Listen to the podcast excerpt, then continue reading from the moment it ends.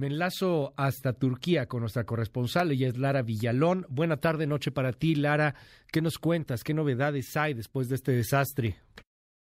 Uh, buenos días, pues en Turquía continúan uh, con las labores de rescate, ultimando las últimas horas en las que se tiene esperanza de encontrar con vida a gente bajo los escombros. De hecho, en las últimas horas eh, se han rescatado a una madre y a su hijo que llevaban más de 160 horas bajo los escombros y este tipo de milagros dan cierto aliento, dan cierta esperanza a estos equipos de rescate, tanto locales como internacionales, que llevan horas y horas trabajando en Turquía.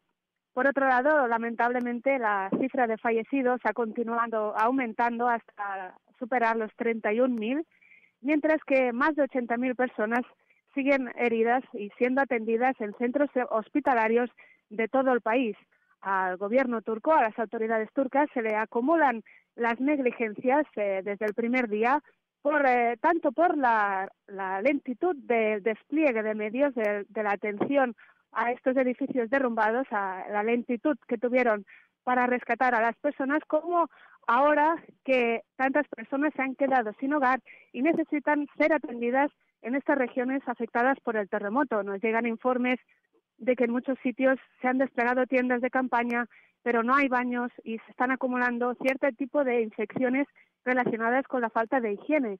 Y en otras, eh, en otras regiones, como por ejemplo Hatay, incluso eh, familias que esperan aún recuperar los cuerpos de sus familiares continúan durmiendo al raso desde hace ya una semana. Oye, dime algo, Lara. Eh, es, es muy difícil esto, pero cada vez hay menos posibilidades también de encontrar gente con vida. Y es que, pues ya vamos a cumplir prácticamente una semana de, de que han ocurrido estas, estos temblores, estos sismos.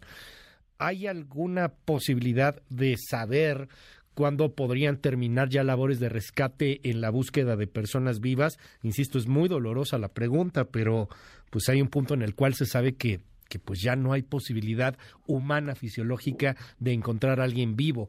Hay, hay milagros como este de la madre y el hijo, más de 160 horas tras los escombros, pero pues cada vez es más difícil que esto se esté repitiendo. ¿Qué, qué nos dice sobre ello? Se habla de, de una posible fecha de, de suspender labores de rescate de personas con vida. Exacto, hay eh, estimaciones de expertos que podrían decir que entre los 8 y los 10 días aún habría esperanza de encontrar algunas personas con vida. Nos acercaríamos a la mitad de esta semana, pero el Gobierno aún no ha declarado qué día va a poner fin a estas labores de rescate. Lo que sí se sabe es que han terminado en alguna de las provincias afectadas y eso, este hecho favorece redirigir estos equipos de rescate a otras eh, provincias más afectadas en las que aún hay edificios en los que se cree que podría haber eh, gente con vida. Vamos a seguir de cerca el tema. Gracias por esta cobertura para MBS. Te mando un abrazo hasta Turquía. Buena tarde, noche para ti. Es Lara Villalón, nuestra corresponsal. Gracias.